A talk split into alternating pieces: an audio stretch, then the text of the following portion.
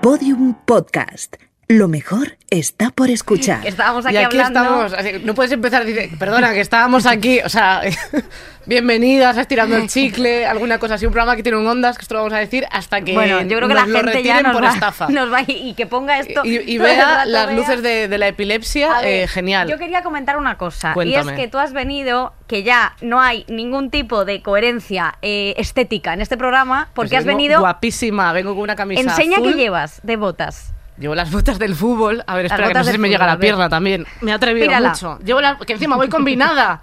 y unos calcetines que ponen merda. Eh, luego tengo partido de fútbol, porque ya sabes que ser eh, una, eh, una persona comunicadora, eh, premio Ondas, y ser futbolista, compaginarlo Es es, compatible, agotador. ¿eh? No, pero bueno, es- llevo un mes sin jugar. es como tener que hijos, mis la me van a echar del equipo.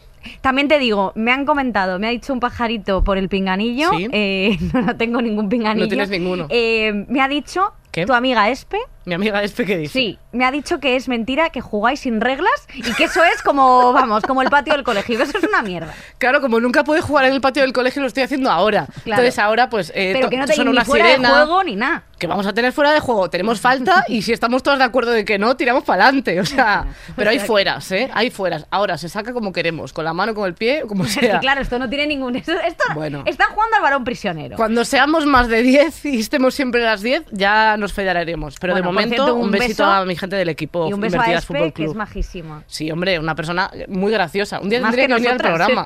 Un día viene al programa. Sí, Venga. y por cierto, otra cosa que hay que comentar. Cuéntame. Estoy viendo una serie que se llama Star Trek de... eh, bueno, que sea que gente que no sepa inglés, Star Trek significa como caravana de estrellas. Ah, ¿vale? sí. Es que como lo pronuncias tan mal, realmente no, sé- no, no sabía que estabas diciendo Star. Oye, perdona, eh, que yo tengo el Trinity. ¿Y, do- ¿eh? y dónde? Yo también tengo el Trinity. Sí, pero qué grado. Yo tengo el 12. Yo hice una redacción de mi excursión Bueno, a la claro. nieve en inglés que quedó genial. Bueno, ¿Pero dónde la has visto? La estoy viendo en HBO Max, porque Ah, vale. que además patrocina este programa, porque últimamente HBO Max nos ha soltado los euros en estos programas, pues nosotras encantadas de la vida y te decimos que HBO Max es la mejor plataforma del mundo. Vamos. Y además tenemos también una serie que me encanta en HBO Max, que es Succession, que Sí. estoy obsesionada, tú lo sabes con esa serie, no es broma, ¿eh? No, total. También tenéis, bueno, todo lo otro que estuvo el otro día Abril Zamora para hablar de ella. Sí, es verdad. Eh, y más cosas. Hombre, el documental de, de Dolores Vázquez a mí me ha flipado, porque como mm, a mí me ha pasado que generacionalmente me pilló, pero mm, la verdad que no, o sea, no me había enterado de toda esa historia y es bastante fuerte. Bueno, Entonces, pues sí. está bien conocer el Sí. pasado. Lo que pasa es que a mí no, me repetirlo en gusta, o sea, ver- eso es verdad, a mí lo que pasa es que no me gusta como ver cosas tristes. Yo solo veo cosas de glamour, brilli brilli, Eso cosas es. así, y ricos, que eso me gusta, como Succession, que tenéis que verla. Y, lo- favorita. y los que no veáis lo de Succession es que sois de verdad eh, que, que os voy a poner una demanda judicial. Y hablando de demanda judicial... Bueno, eh, mira como hilo, ¿eh? Mira como hilo. Esto es increíble, esto es increíble. Es que estoy súper nerviosa Es- hoy. yo- yo también estoy Me suda el nerviosa. alerón que huelo a Bueno, taberna. Menos, menos Me mal- huele el, el sobaco izquierdo a estanco. Sí, a servilletas por el suelo y palillos. Eso es. Eso es lo que te huele el sobaco. Pues Hoy tenemos sí. con nosotras eh, a una persona muy sudada a, a mi izquierda, Sí. pero a mi derecha tenemos a, a una persona eh, Bueno, bueno, bueno. Abogada laboralista que trabajó como jueza, también ha sido alcaldesa de Madrid Bueno, bueno, bueno. Es que, es y hoy que ha estoy- venido a rajar nerviosa. con nosotras Manuela Carmena.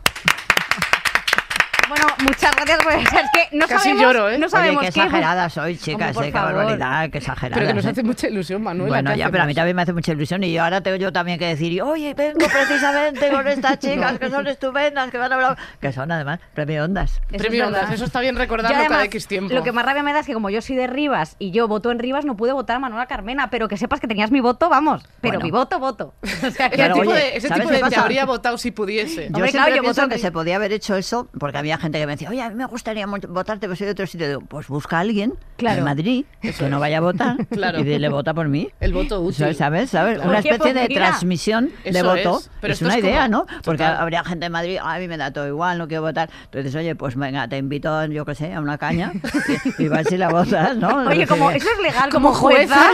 Sí, hombre, claro que es legal, porque tú le dices, le animas a una persona a que vote. Eso está bien. ¿Sabes? Oye, y pues dices, sí. oye, ¿tú no votas nunca? Pues mira, te doy una idea, vota por mí. Yo no puedo votar ahí, pues votas. Yo sé, Total. yo creo que sí. Es que hay que, mira, es que a la democracia hay que darle imaginación. Hombre, pues sí.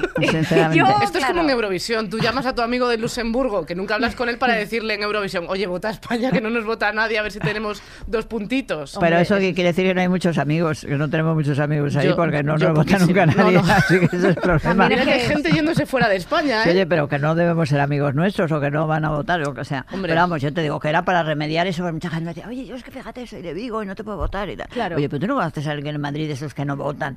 Porque dicen, no, yo no voto porque es una, todo es una jodienda, no sé qué. Pues oye, ya está. Es verdad. Oye, te invitas a unas copichuelas y que y ya sabes. O sea, pues a mí esto, yo no sé si es legal o no, pero me parece estupendo. Porque a mí todo lo que diga me ahora, parece te bien. diré, ahora es tarde, señora, ahora ya nada. Ahora sí. Hombre, Sí, claro, claro, ya nada. Ya me podéis votar por lo que queráis, pero no, para, no vale para nada. Hombre, pero Para Eurovisión. Sí, Bueno, para hombre. Eurovisión no creo, porque la verdad es que lo mío no es el cante. Es decir, Hombre. que yo creo que es mejor que ya no haya que votar para nada y ya está. Pero bueno, oye, nunca se sabe. Está Ya. bien el Pues sí. sistema de buscar amigos que sean casi diríamos paralíticos en el voto, los dinamizas en el sentido que tú quieres. eso a mí me parece bien. Es que Car- o sea, Carmena tiene mu- mucha parte de mí en esto, ¿eh? Sí, o sea, quiero es decir, le estoy viendo ya eh, la carita un poco de, de mí, ¿eh? O sea, Sí. quiero decir, como tal. Bueno, Pero Oye. tú tienes la cara de Ayuso. es verdad. Claro. Yo tengo la cara de Ayuso Carmena, Sí, me parezco poquito. muchísimo, pero no en el sentimiento. No, ya, ya. ya. Ojos de loca no se equivocan. Oye, ella es una chica muy simpática, ¿eh? Oye, es una chica, a mí me, a mí me parece, bueno, pues simpática. es simpaticísima. ¿A ti qué opinión además, te merece? ¿Sabes eh, lo que pasa? Que es una política Pili? que habla normal. Te quiero decir que luego lo que dice son cosas que no nos gustan nada a mí, por lo menos, porque Hombre, dice muchas no, no. mentirotas y muchas cosas que no son verdad, Claro. y unas cosas de extrema derecha que te echan a temblar. Pero en su manera de ser es normal. Claro, dices, podría estar de cañas conmigo si, si solo bebiese. Claro, es que, mm, o sea, que es simpática ella en lo personal, te refieres. Claro, que en lo personal. Es que cuando eres simpático, eres simpático. Luego puede ser de extrema derecha y simpático. Sí. Si es que las dos cosas no están reñidas. Te Totalmente. quiero decir, está reñido porque esto de los partidos lo llevamos a una cosa ya muy exagerada. Ya. Está reñido que uno sea a la vez del Partido Socialista y del Partido Popular. Porque del partido parece que no puede ser uno más que uno. Es como de las religiones. Uno Claro. no puede ser maometano y católico a la vez.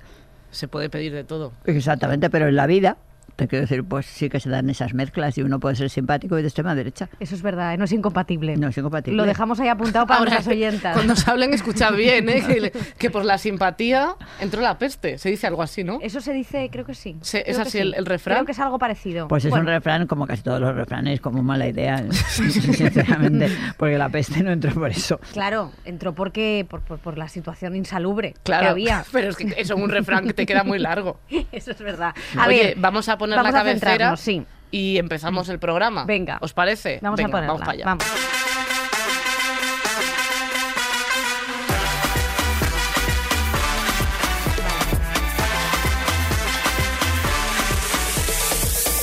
Estirando el chicle, el podcast en el que aparece la mejor voz del país, la mía.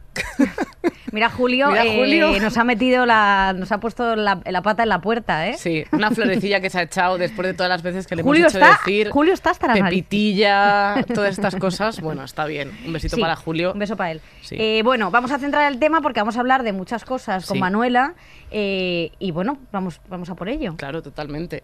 O sea, a nosotras nos pasaba que nos gusta mucho cuando viene eh, gente que es, que es más mayor que nosotras porque nos tiene muchas más cosas que contar. Y al final luego también vemos que tenemos como muchas cosas en común entre nosotras. O sea, por ejemplo, porque el, el tema de, de, de la vejez es un tema que tú has hablado mucho y, y nos gusta mucho cómo, cómo lo has tratado porque, porque la gente es como que, que habla de una forma muy despectiva muchas veces de, de la vejez, pero al final es como de... Que, o sea, ¿qué, qué edad es ser vieja? O sea, ¿qué, qué, qué edad consideráis? Mm. ¿Tú, tú sientes... eh, o sea, ¿en qué momento tú dijiste, o si no lo sientes, que eres vieja?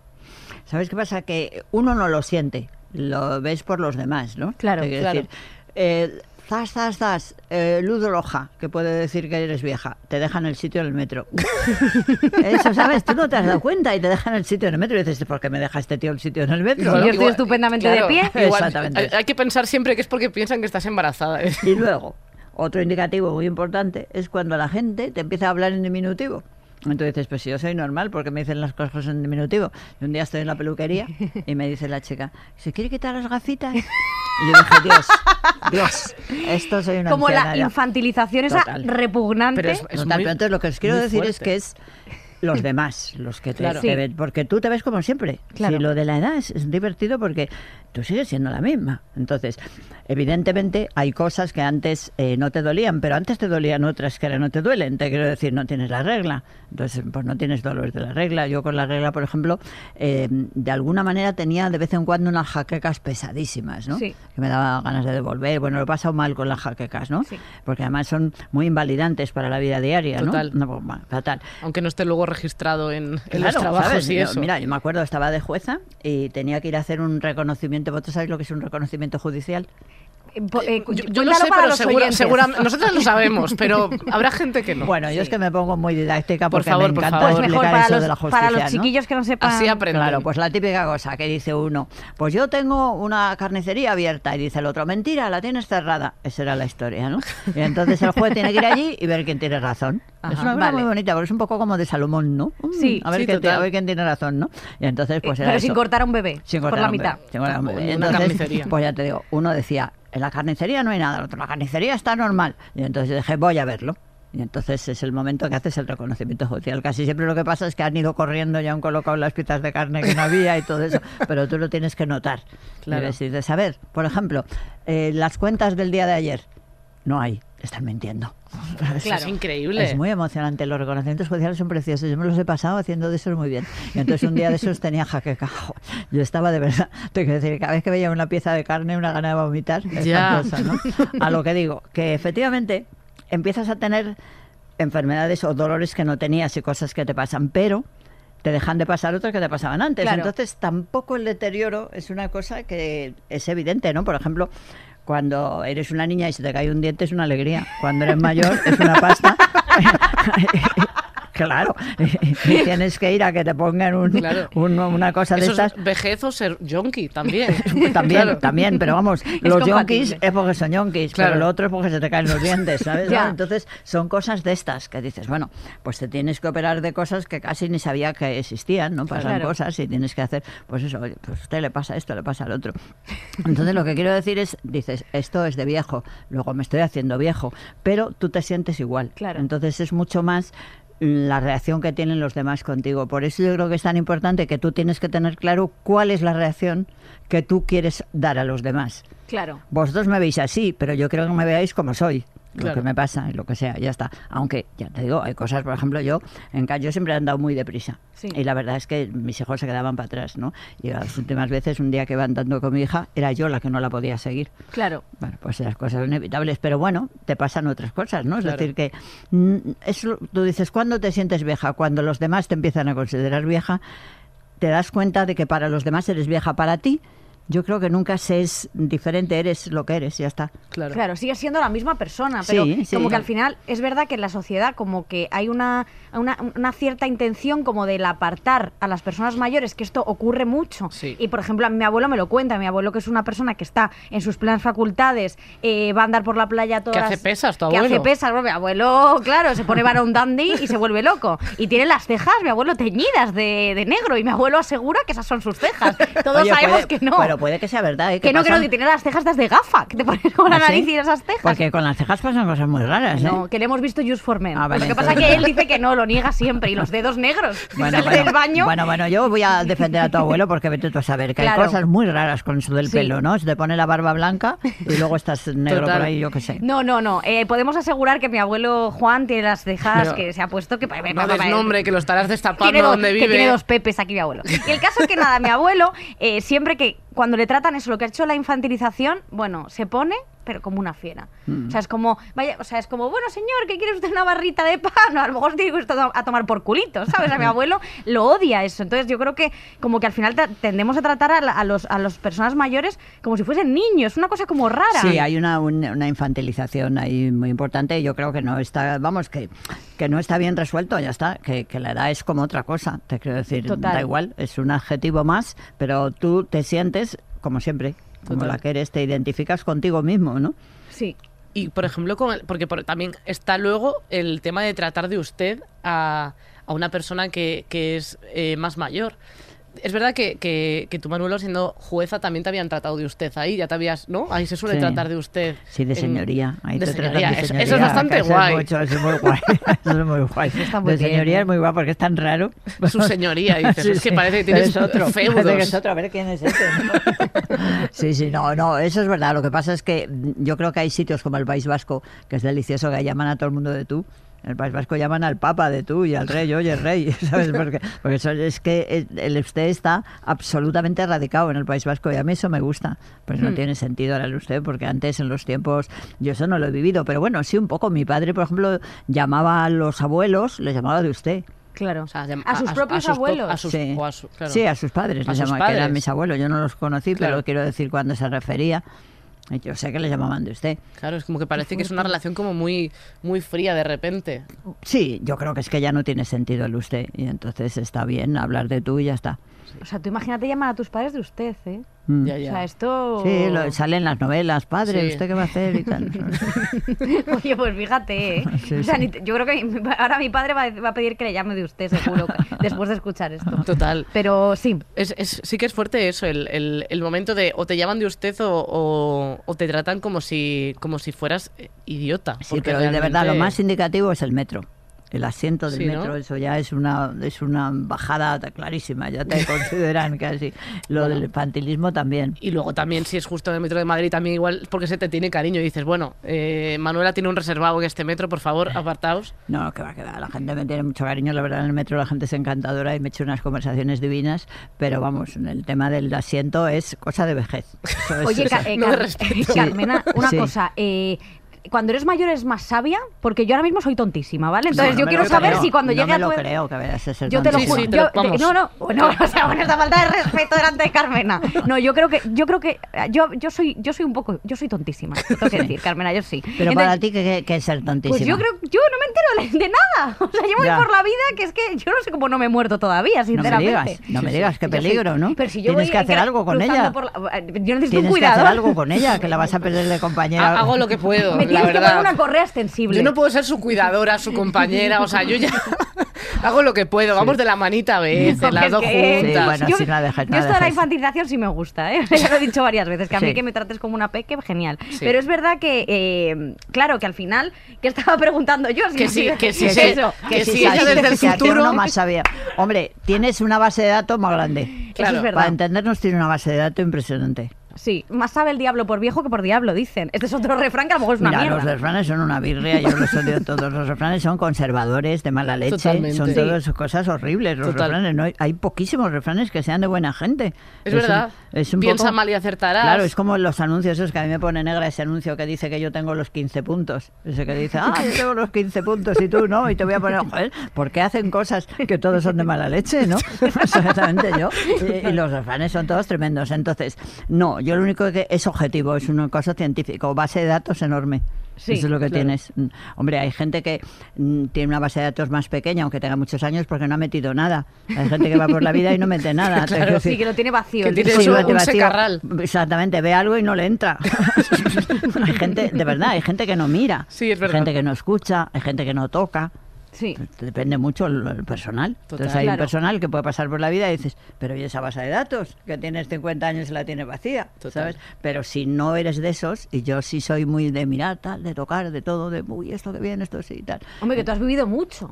Bueno, yo es que me he metido muchos líos porque me gustan, ¿no? Yo, fíjate, cuando era, cuando tenía 15 años, Sí. había una escritora que luego la he intentado seguir y he podido saber pocas cosas de ella. Desapareció, se casó, se murió joven y ya está. Se llamaba Begoña García Diego. Y Begoña García Diego escribía en una revista que se llamaba Blanco y Negro, que entonces iba añadida al ABC. Si pagabas un poco más, eras suscriptora del ABC y del Blanco y Negro. En mi casa eran todo el mundo, vamos, mi padre era suscriptor del ABC. Y cuando surgió lo del Blanco y Negro se hizo, ¿no?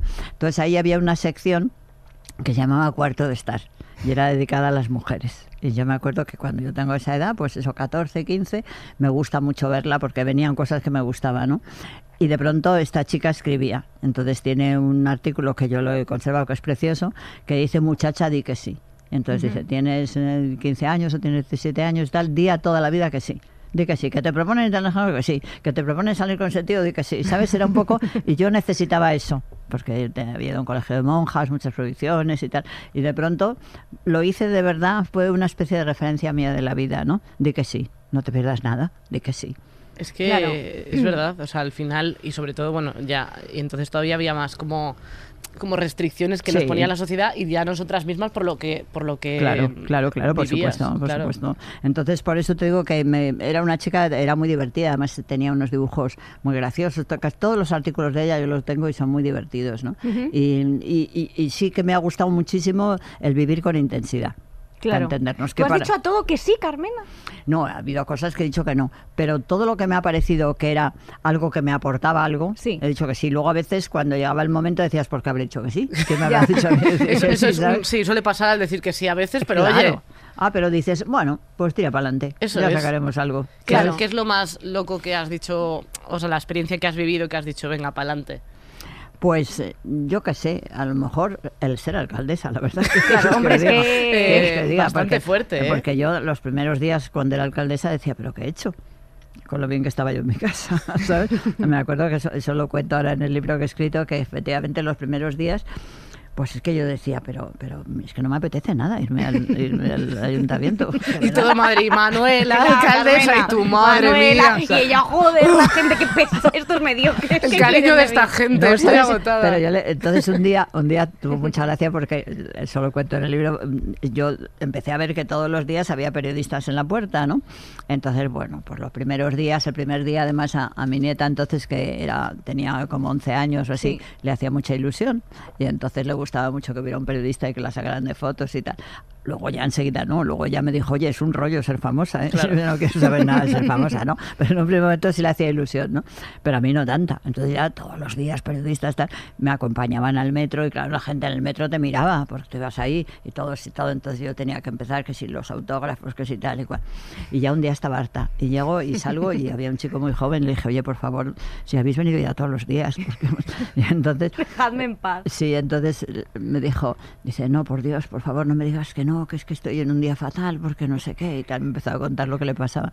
Y dije, pues mira, yo en la turra. Sí, no, pero oye, muy bien, porque fue una conversación preciosa, ¿eh? Pues yo le dije, pues mira, a mí me pasa como lo de la madre de Jaimito, que yo digo, oye, que no tengo ganas de ir al ayuntamiento, pero es que soy la alcaldesa, no me queda más remedio que ir, ¿no? Claro. Entonces él me contó que se había separado, y que estaba muy mal y tal. Entonces ya nos pusimos a hablar y le dije, venga, saca las fotos que quieras, ya está, Y tú ya posando, poniendo morritos, en plan de así. Sí, lo que él me dijera. Cambio de ropa. Necesitaba. Entonces ya nos Ya. pusimos a hablar de esas cosas y muy bien, muy bien. Es que claro, de repente este... Pero la primera, la cosa de decir, madre mía, en la que me he metido, ¿no? Es No, decir, claro. mm, Porque, Y eso que ha sido hippie.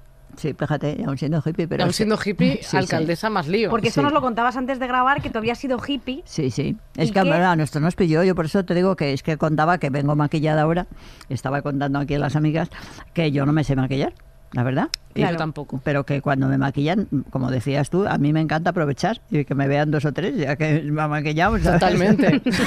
Luego por la noche me da una pereza terrible quitármelo, ¿no? Pero bueno, que yo no me sabía maquillar porque a mí, en mi generación, pues nos volvimos todas hippies. Claro. Y estaba mal maquillarse y entonces yo tuve la suerte de que como tenía el pelo rizado ya podía no tener que planchármelo y estirármelo y todas esas cosas y los vestidos largos que te quedaban fenomenal y tal. Bueno, fuimos muy hippies. Es que cuando Bueno, cuadras ¿eh? además... Porque yo con vestido largo parezco mudito.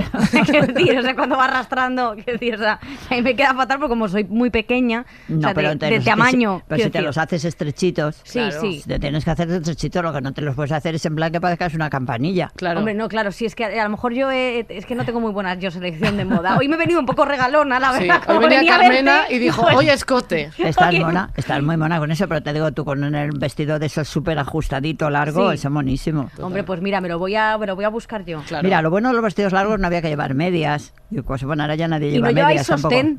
Y tampoco se llevaba sostén, es decir, que se iba muy rápido todo. O sea, ibais todas se, se quedaba todo muy rápido. bailongos. No, la verdad es que nos pilló, a mí me pilló mm, muy bien, porque la verdad es que habíamos empezado a ir a Ibiza, pero yo ya tenía a la niña y la niña también iba de hippie, iba monísima la niña. Pero mi padre cuando se quedaba en casa de mis padres, mi padre decía, no, puedes traer con otro vestidito. y mi madre, que era muy graciosa, le decía a la niña, mira, cuando tú llegues a casa, nosotros vivíamos ya en un adosado, en el mismo que vivimos ahora, y mi madre, que era muy simpática y muy graciosa, le decía a la niña, mira, cuando tú llegues a casa, estén tus padres entretenidos, tú haces un hoyito en el jardín, te quitas el vestidito este y lo guardas. Porque a mis padres les parecía que con las mon pinto a las niñas que iban así tan monas y, Claro. y Eva, que era monísima, pero que iba hippie, a mí me gustaba como iba, pero iba hippie con todo el pelo así, los vestidos largos y eso. Bueno, lo pasamos muy bien. Qué guay. Porque además me contabas, contabas en nos contabas, que yo estoy personificando, que en esa época eh, vosotros, a pesar de estar dentro de una, pues una salida a una dictadura y una época de transición, que no teníais miedo los jóvenes. No, la verdad es que yo creo ahí sí que sí que hay algunas diferencias, ¿no? Que, puedes notarlo al paso de la edad. Y yo creo que es verdad que en la juventud es que no, no no, no, no ves los peligros, no piensas los peligros, no, no es que seas más inconsciente, es que yo creo que mm, las, las hormonas, la fuerza de la vida te hace mm, que como que disminuyes los peligros, ¿no? Porque mm, nosotros nunca, jamás podía pensar que nos iban a hacer un atentado en el despacho y que iban a morir tantos amigos allí, ¿no? Era no sé, no lo pensábamos, ¿no? Claro. no lo Claro, es que pensábamos, es algo ¿no? poco probable también. o sea, bueno, pasaban cosas. sí, es decir, sí, que, sí, sí. mm, Estaba la cosas. posibilidad, Estaba esa bueno, posibilidad, que pero nos habían detenido varias veces y eso ya sabíamos que era frecuente, porque yo me acuerdo una de las veces ahí en el despacho, que además era un domingo, y estábamos reunidos, porque no sé de qué teníamos una reunión, y, y vino la policía. Y nada, pues dijo que, que iban a registrar y tal. Y entonces me acuerdo uno de los compañeros, que es un, era un compañero graciosísimo, pero muy patoso, pues cogió un montón de Mundos Obreros, que era la, el periódico del Partido Comunista. Entonces Sí. se llamaba Mundo Obrero. Pues mucha gente no lo sabrá. Entonces tenía un paquetón enorme y lo tiró al patio. Y entonces, pues, pues claro, el portero se lo dio a la policía, ¿no?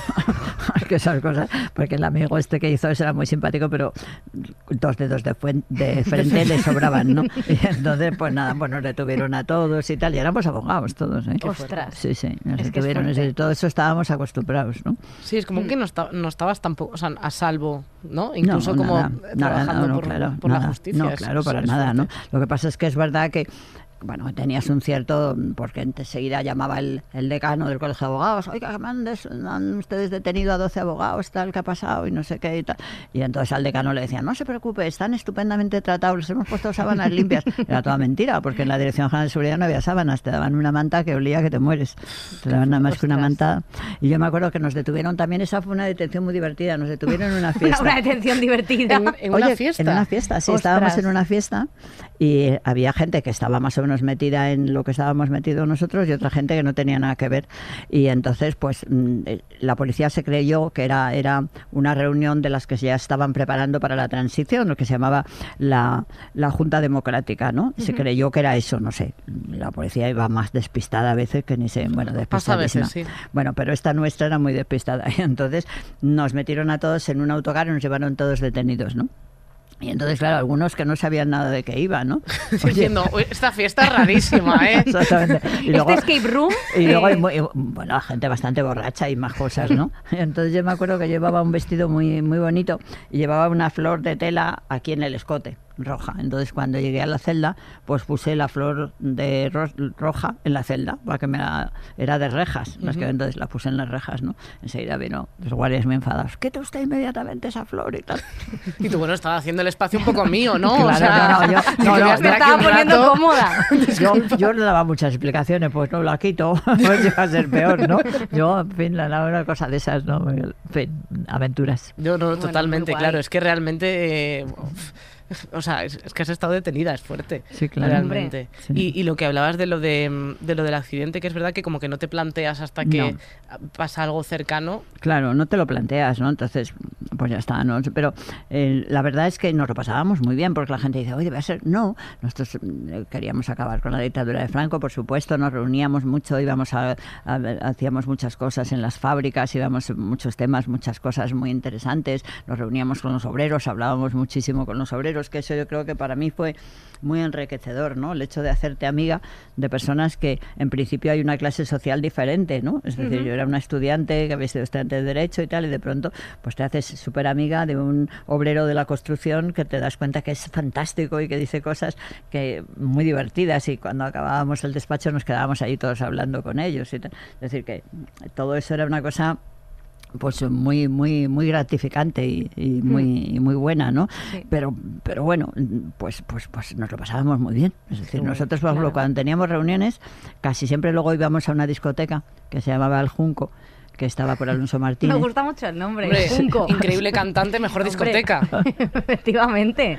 Pero es que no sabéis cómo era eso, ¿eh? es decir, es que ha- había ahí un rollo buenísimo entre todos unos y otros. Bueno, estábamos porque también había una cosa de mucho de- del mayo francés, ¿sabes? De que los celos muy mal, de que la fidelidad regular, O más sea, bien que, lo- mal. que os liabais entre todos. Era la isla de las tentaciones, Manuela. Sí, un poquito así, Un pero muy poquito. bien, ¿eh? Pero muy bien, pero muy O sea, bien. como que os liabais, pero todo sano. Todo sano. O todo sea, que no sano. había celos. Eh, bueno, El que salía perdiendo a lo mejor sí. El que se quedaba solo en el junco. Hombre, se enfadaba un poquito, pero tampoco mucho, ¿no? Era una cosa, no. Yo creo que os lo pasáis mejor que nosotros. Que nosotros ahora ya con las relaciones. Nacho, te voy a dejar. Yo me quiero liar con todo el mundo. Sí. Hombre, es No, que ¿sabes qué te digo? Que yo os veo muy conservadores a vosotros. somos muy ¿A que sí? conservadores. Súper. Pero Y como que nos planteamos todo muchísimo. Como que tenemos la mirada muy puesta en el futuro en vez de en el presente. Muy conservadores. Yo a veces, eh, mi hija es mayor que vosotros, mis hijos son mayores los dos, ¿no? Pero, pero cuando eran más jóvenes eh, ellos se reían, ¿no? Decís que vosotros habéis sido muchísimo menos conservadores que nosotros. Hombre. Nosotros hemos sido, vamos, eh, esa, no la totalidad de la generación, pero me refiero a esa minoría que en cierta medida éramos muy rupturistas, porque ya puestos a romper, pues rompías con todo, ¿no? Claro. Claro. ¿Sabes? El Una vez franquismo, empiezas- Exactamente, ya empiezas, es un poco ahí todo, ¿no? Pero, o sea, la las fiestas lo dabais todo vosotros. Sí, sí, sí. sí. Sí. Es ya que- te digo, y a la mañana siguiente, a primera hora, hacer los juicios. Es Hostia. decir, que en eso era... Me acuerdo un día que... Responsables, pero un poquito picantones. Sí, mucho, mucho. Mira, me acuerdo un día, eso fue tremendo porque Picantito. eh, hacía mucho calor y entonces estábamos, habíamos ido a comer todos los del despacho allí fuera y tal. Estábamos en la Plaza Santa Ana y tal. Y entonces las calles las regaban los señores, no era como ahora que vienen esos coches que regan, sino que eran unos señores que eran los jardineros y que llevaban lo que sea y llevaban, ellos se enchufaban en la manguera y la regaban con manguera, ¿no? Y entonces les dije, ah, ríguenos, ríguenos, que nos apetece mucho. Y nos pusieron perdidos, claro, tanto ríguenos. Vaya tarde, Dios mío, una tarde entera de despacho con todo húmedo, con un calor. En fin. Es cosas que dices que sí, que luego dices, vaya. Ahí me he arrepentido. Claro. sí, sí, mucho, no ido. Porque la verdad es que nos reímos muchísimo. Sí. Y luego teníamos una cosa muy divertida, que cuando estábamos en el despacho siempre a las siete y media, ocho menos cuarto merendábamos. Y entonces pues ya siempre había alguien y bajaba y tal. Y los pobres obreros estaban ahí esperando cuando empezaban a oler a tostadas con mantequillas, se echaban a temblar. Madre mía, que se van a merendar los abogados cuando volverán otra vez, ¿no? ¿Sabes? Pero bueno, todo eso le daba muchísima gracia, ¿no? Y eres de, o sea, eh, de merendar, porque el otro día con, con, con Lara, con, con mi novia, hablaba de este tema, porque siempre me dice, tú es que cuando quedas por la tarde, eh, para, o sea, como a la hora de la merienda con tus amigas,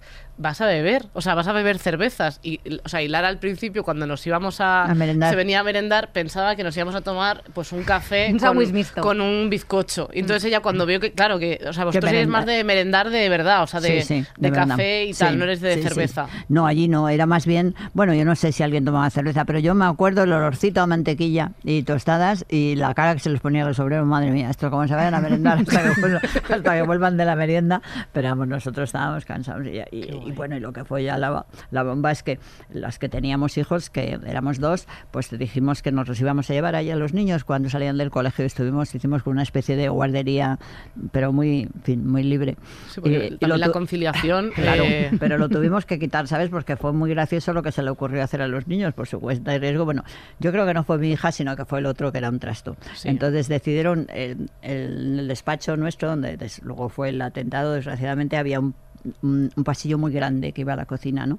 Entonces, cuando los obreros iban al cuarto de baño, tenían que pasar por ahí. Entonces los niños se pusieron en la puerta y a cada uno le pedían una peseta a cada obrero que iba. Encima, explotación de la clase obrera. Exactamente, cuando nos dimos cuenta del negocio que habían montado las criaturas, tuvimos que levantar la guardería, ¿no? Madre mía. viniendo la policía llevando a los presos con unas espositas pequeñas, en plan de, hombre, esto no. Oye, y eh, con el tema de. Bueno, porque tú has, has sido una mujer que has estado muy en, en- en- rodeada de, de- de hombres, más que nada porque, porque no había muchas mujeres que estudiaran en tu época y no había muchas mujeres, evidentemente, dentro En- del en Poder Judicial. de poder también. Efectivamente. ¿Tú esto cómo lo has vivido o cómo ves el ahora?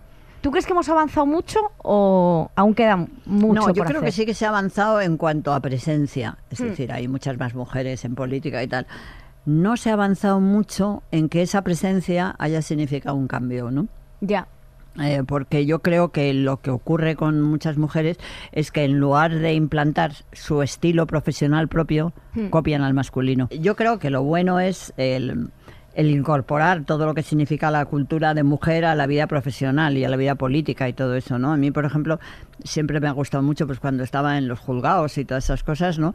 Pues eh, plantear cosas de la vida, de la vida ordinaria. Me acuerdo un día que eh, tenía yo un juicio y llegué un poco tarde y tal, y estaban ahí los abogados preocupados, ¿qué pasa señoría? tal, ¿se encuentra usted bien? Y digo, no, no, me encuentro estupendamente, digo, pero es que he tenido que hacerle el disfraz a mi hijo, que iba de no sé qué y tal, esto toda la noche, digo, pues me ha quedado precioso el disfraz. Entonces, ellos se sienten mm, violentos, Claro. no están mm, eh, acostumbrados a eso. Mira, te vas a- mira qué bonito lo que le he hecho, de, va, va de novio, lleva además la novia es de trapo, mira, pero la novia de trapo me lleva un tiempo, he tenido que coser, no saben qué decir. Se quedan, claro, flaseados. Pero porque ellos que no hacen eso Claro, nunca. pero eso es lo que interesa. Hay Claro. que ponerlos nerviosos. Claro, eh, porque es que esa es la vida. Esa es la vida. Te decir, hay un niño que, que le ha hecho una ilusión enorme que alguien le haya hecho un disfraz. Y eso es importante. Total. ¿Sabes? Y entonces, en lugar de poner una cara y contar una milonga, no, es que los coches, es que el tráfico, no, hay que decir la verdad. No es que me ha enrollado mi hijo. Claro. ¿Sabes? Y entonces, eso les obliga a ellos a darse cuenta de que la vida está detrás. No, claro, pero porque ellos viven ajenos absolutamente a eso, a ese tipo de conciliación, a ciertos debates que nosotras tenemos Hombre, claro. y que ellos no están teniendo. Entonces, si esos debates no se trasladan a ellos, al final es imposible convivir en sociedad. Si al final eh, el feminismo y todo lo que implica es para que todos podamos vivir de una forma muchísimo mejor y, y- y vi- y vivir no solo más cómodos, sino además como, con, una, con una conciliación y con una y, vivir en paz, que es al final el objetivo, y, ser más felices. Claro. Porque al final se trata de eso, ¿no? Pero y a su vez ser, incorporar, a mí ha parecido siempre muy importante incorporar lo doméstico a lo público, ¿no? Claro. Eso es. Y, y siendo alcaldesa, cuando yo hacía la comida allí para la gente que invitaba, pues eso a las personas que venían les dejaba un poco extrañadas, ¿no? Porque además yo les recibía con el delantal muchas veces, estaba acabando. Me acuerdo, pues no sé, vinieron desde el Cardenal, al, al presidente de la Caixa, gente así y tal, y entonces además el, eh, mi secretario llamaba y decía, eh, va a hacer la comida la señora alcaldesa, ¿tiene usted alguna incompatibilidad de algo que no puede tomar? Y la gente decía, ¿cómo? ¿Qué? ¿Qué? ¿Qué? ¿Qué me ha dicho? ¿no? Entonces llegaban ahí violentos, ¿no? Claro. Yo pues les recibía con el delantal, y pues estoy acabando con esto, ahora me siéntate que ahora mismo te he montado aquí un aperitivo y tal. ¿Por qué no? ¿Sabes? A mí- A mí me gustaba mucho ser alcaldesa y llevar delantal. Eso está muy Y ¿Sabes? decirle al presidente de la Caixa, y te comes todo, ¿eh? Hombre, Bueno. Si no, pa' jodido. cenar. Esto, si no te quedas aquí hasta la hora de cenar. Tanto como eso no, pero te aseguro que sí a uno que era un director del país que hubo, que llegó así como, "Eh, esto es muy raro y tal, no sé qué. Y yo dije, oye, perdona, vamos a ver. Primero, está buenísimo lo que te he hecho. Segundo, segundo, es un honor que te lo haya hecho. Así Hombre. que ya estás dándome las gracias, hombre. Hasta ahí vamos a llegar, ¿no? Y yo comiendo cucharadas y llorando. Gracias, señora alcaldesa. Así, Dándole así. de comer ella. No, yo darle de comer, no. Oye, lo que Hombre. pasa es que... Ya lo son que no me- mayorcitos. No me puedo hacer remilongas Hombre. esas, Hombre, ¿no? totalmente. Oye, vamos a ver, yo te he invitado y me Pues divirtió muchísimo que invité a unos cocineros de estos que son de... De Estrella Michelin. Sí, de los que tienen estrella, porque me invitaron ellos un día, hicimos una jornada de gastronomía en el, en el, alcalde, en el ayuntamiento, entonces dije, señora, tiene usted que venir a nuestro restaurante, dije, mira, no voy a ir porque es muy caro. Y me dijo, ya, ya, pero nosotros le invitamos. Digo, pues además por eso, porque no quiero que me invite nadie, porque Claro. yo creo que a las autoridades no las debe invitar nadie, a Esto nada. es muy importante. Claro, a las autoridades no las debe invitar nadie a nada. A cambio de un story o algo, ¿te imaginas? Para que luego les pongas en Instagram Eso es. alguna recomendación. Entonces yo dije, pero fíjate, como sí tengo ganas de hablar con vosotros, os voy a invitar yo a comer.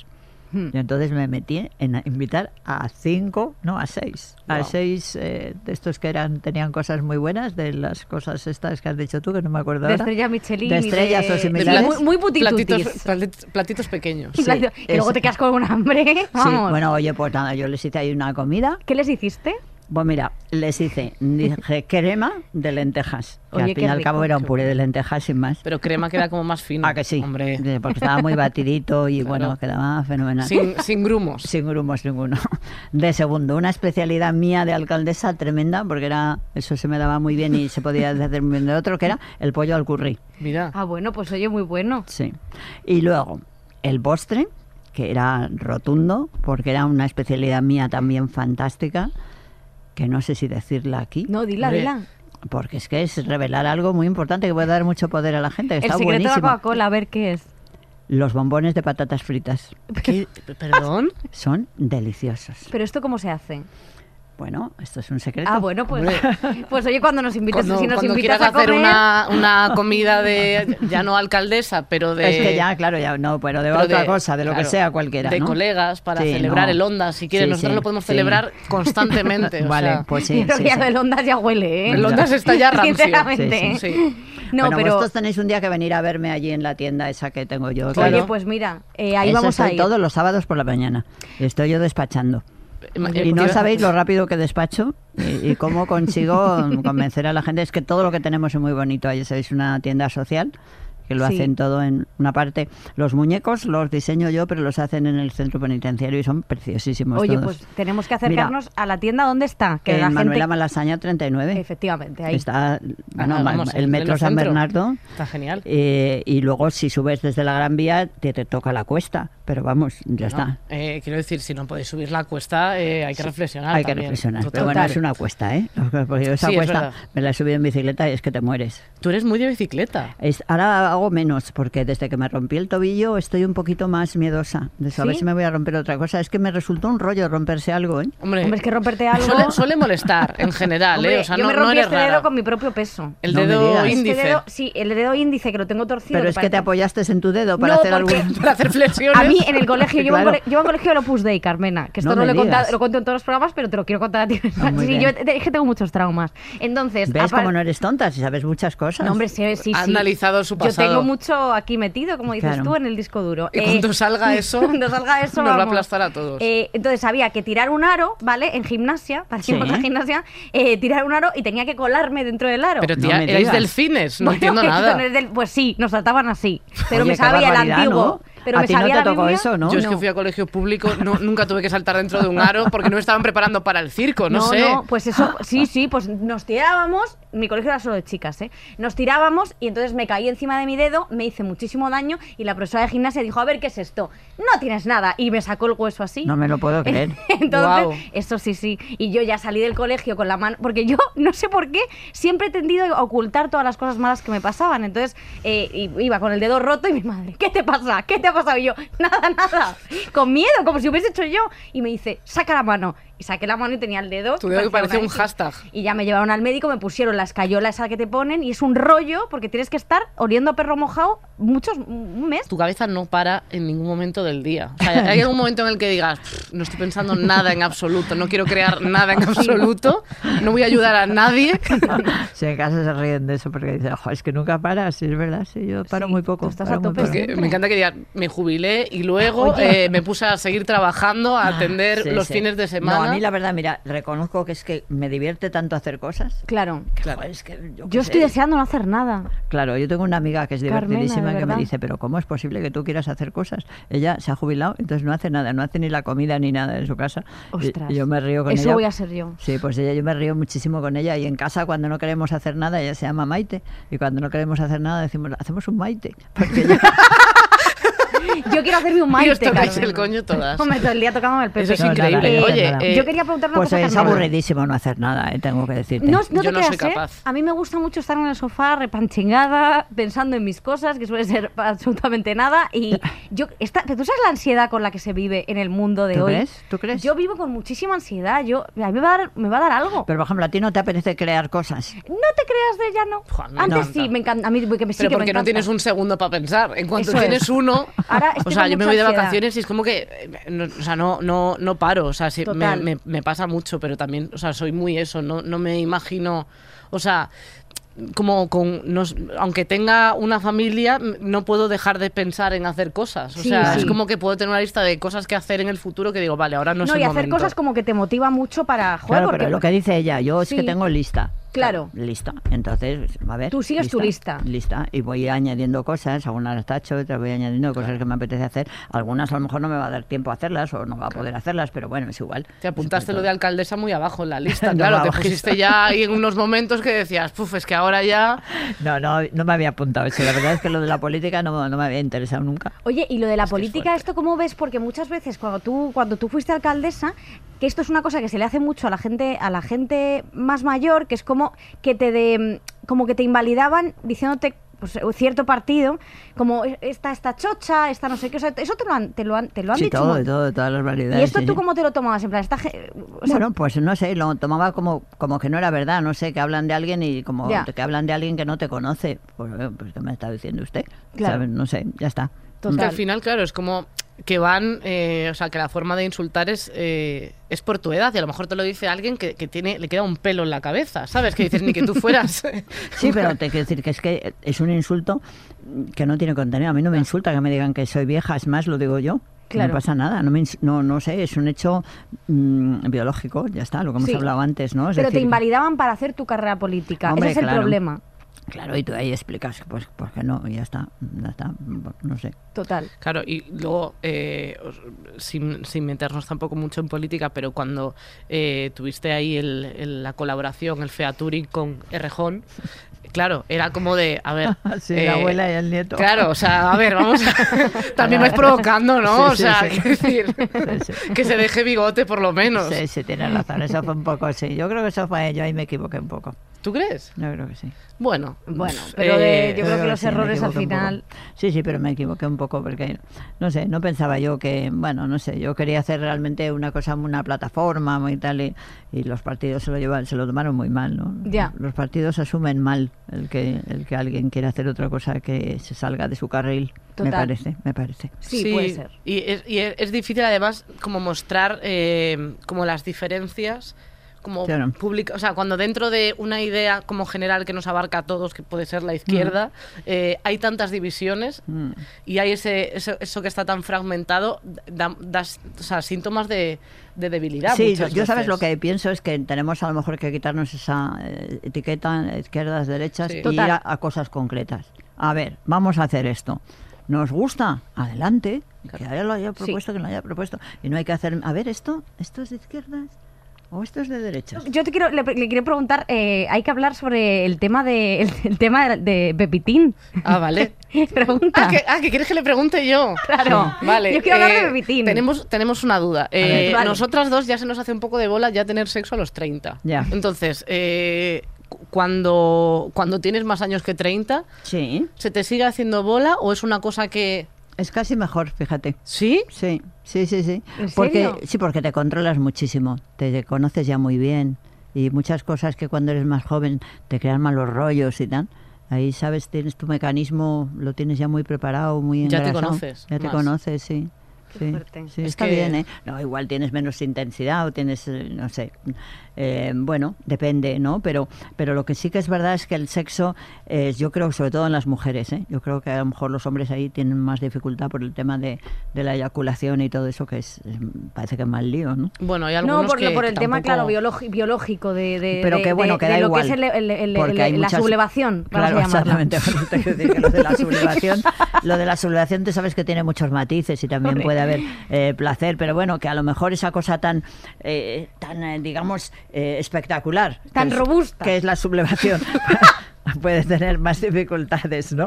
Pero sin embargo, Estamos unos sinónimos. o sea, Estamos pero- hablando como serias en tono político de follar. Estamos Me- poniendo unas sí, metáforas muy bonitas. Me gusta, me gusta. Bueno, entonces lo que os quiero decir es que las mujeres lo tenemos más fáciles ahí. Es decir, Sí. yo creo que nosotros somos, mm, tenemos más capacidad, yo digo, yo diría, de continuidad sexual, ¿no? ¿Y por qué se invisibiliza el sexo de las mujeres en edades más avanzadas?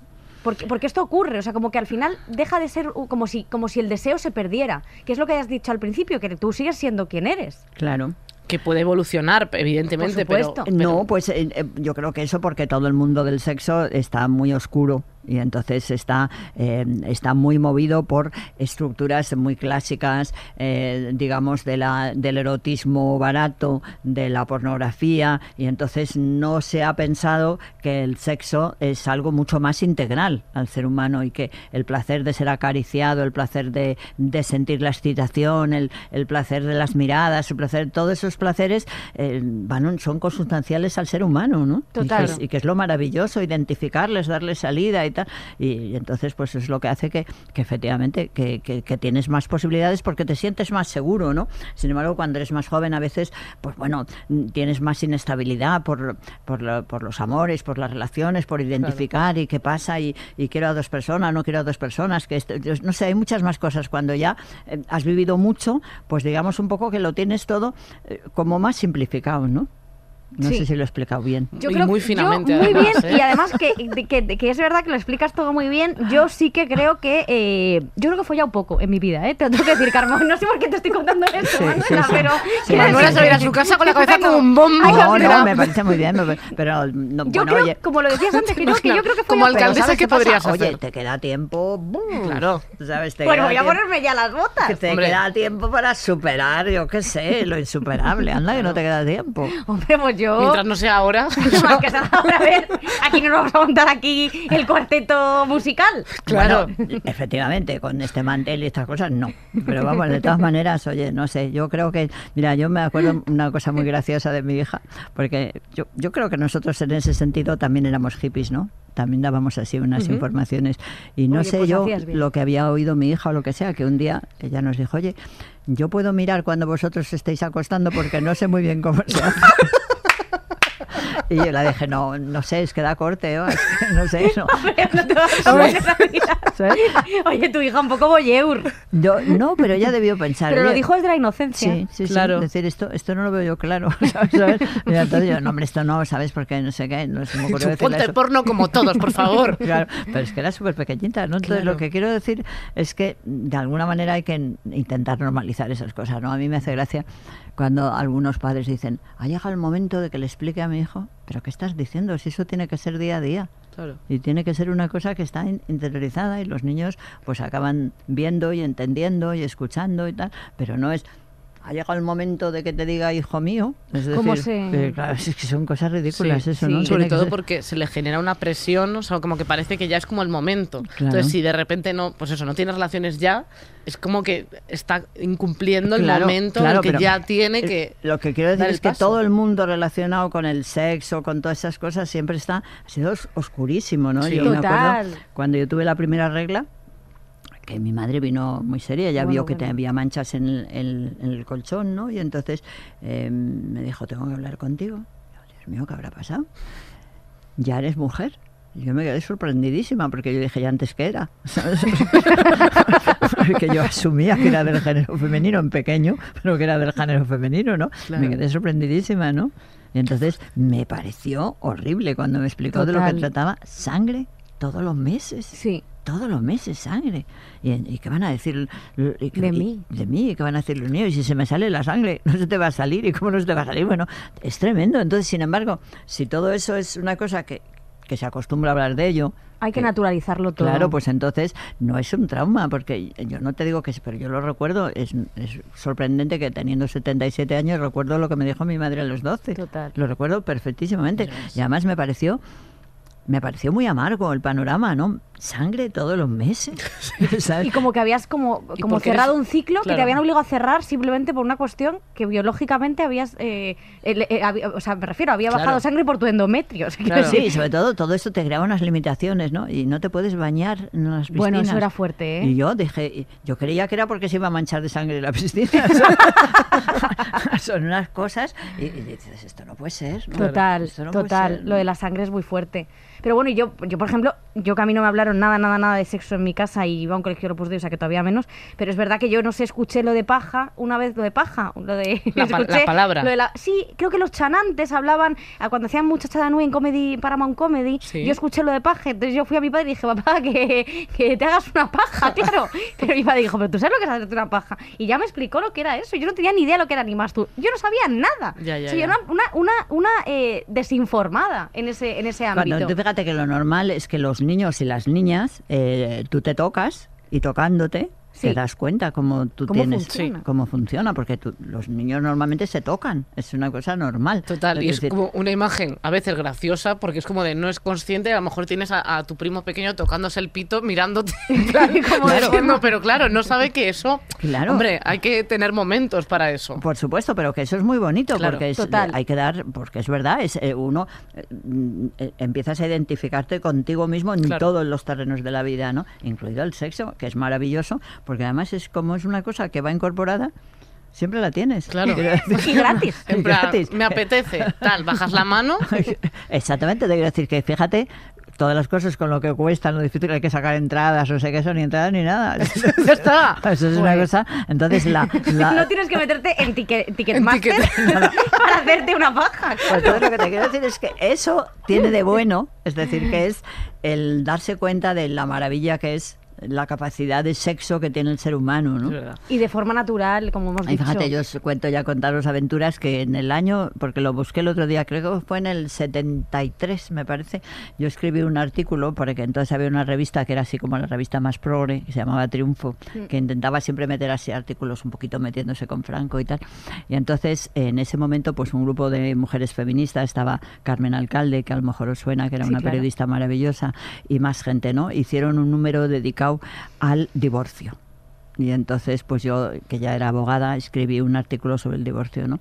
El, el número lo secuestraron y lo quitaron de tal y cual y eh, cen- censuraron los artículos y el otro día, vamos, el otro día, no siendo alcaldesa, un estudiante de Extremadura que estaba estudiando, porque la gente me encanta, estudia cosas rarísimas, a mí a veces me sorprende, pero me encanta, ¿no? Y muy específicas. Mira, el otro día conocí a una chica majísima que había ido a México a estudiar, verás lo que era.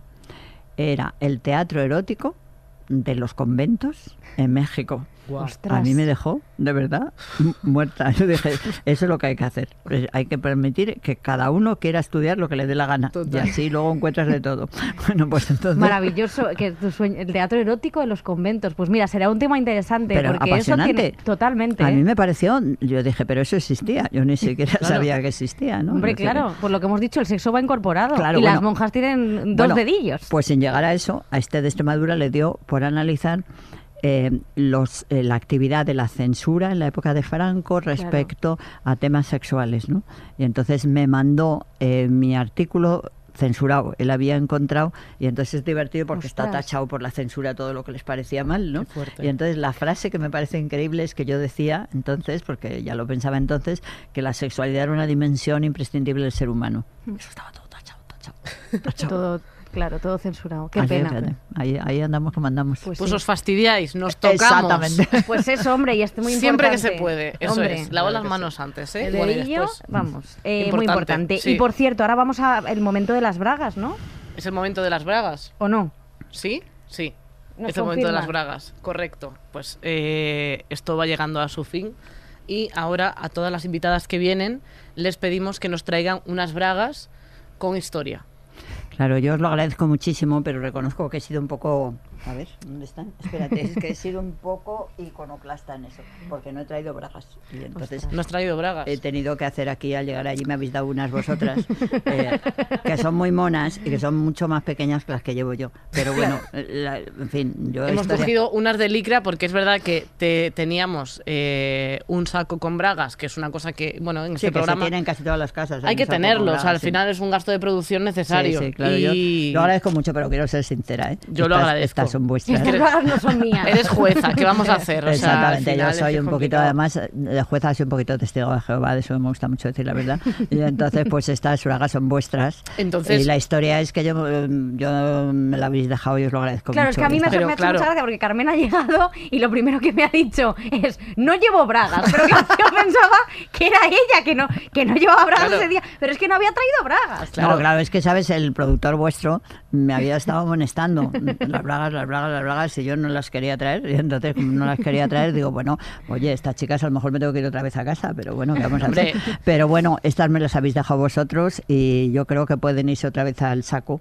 Eh, o sea, si No, so- ponlas son ahí. tus bragas en representación y si algún día tienes- quieres tirar alguna braga que tenga pelotillas y nos Sí. quieres mandar un paquete Creo a que prisa, no, creo que no voy a tirar nada, pero bueno, en última instancia se me habéis dejado vosotros son muy monas y las ponemos ahí Hombre, como, como que si son fueran tuyas. un óvalo, un óvalo, un, uy, que mal me sale como una cosa, una donación que vosotros habéis hecho y que yo os, en fin, os acepto encantadísima. Hombre, las bragas de Manuela que se las ha tocado técnicamente son suyas Eso ya. es, o sea, un aplauso venga Vicky, haz el ese. Ti, ti, ti, ti, ti, ti, ti, ti, Ya está. ti, ti, ese himno de. Francia que se canta siempre aquí sin Ah, ningún bien. tipo de sentido. Es Muy verdad. Vale. bien, muy Eh, bien. ahora toca la canción. Es verdad. Ahora acabamos siempre eh, cantando. Ah, muy bien. ¿Te ha, te ha gustado cómo, cómo ha sido el programa? Hombre, me lo he pasado muy bien. Yo Nosotros he seguido también. ahí hablando porque es que yo hablo muchísimo, es el problema que tengo. Bueno, nosotras Pero es que, claro, nosotras no también. acabamos. El, no, no, el total. este. soy muy muchas pesada preguntas. y tengo yo muchas cosas ahí que contar. Sí, y me encantáis vosotras, me ha gustado mucho lo que me habéis dicho. Muchísimas Ostras, pues muchas gracias, sí, de sí, verdad. de verdad, ¿eh? A ti te quiero ir a ver ahí eh, jugando al fútbol, a ver. Bueno, eh, dame tiempo porque de momento soy bastante mala. Pero Bueno, bueno, mis bueno. amigas son mejores que yo, la verdad. Y a mí Sayuso Bis, me encanta, mi Sayuso Bis.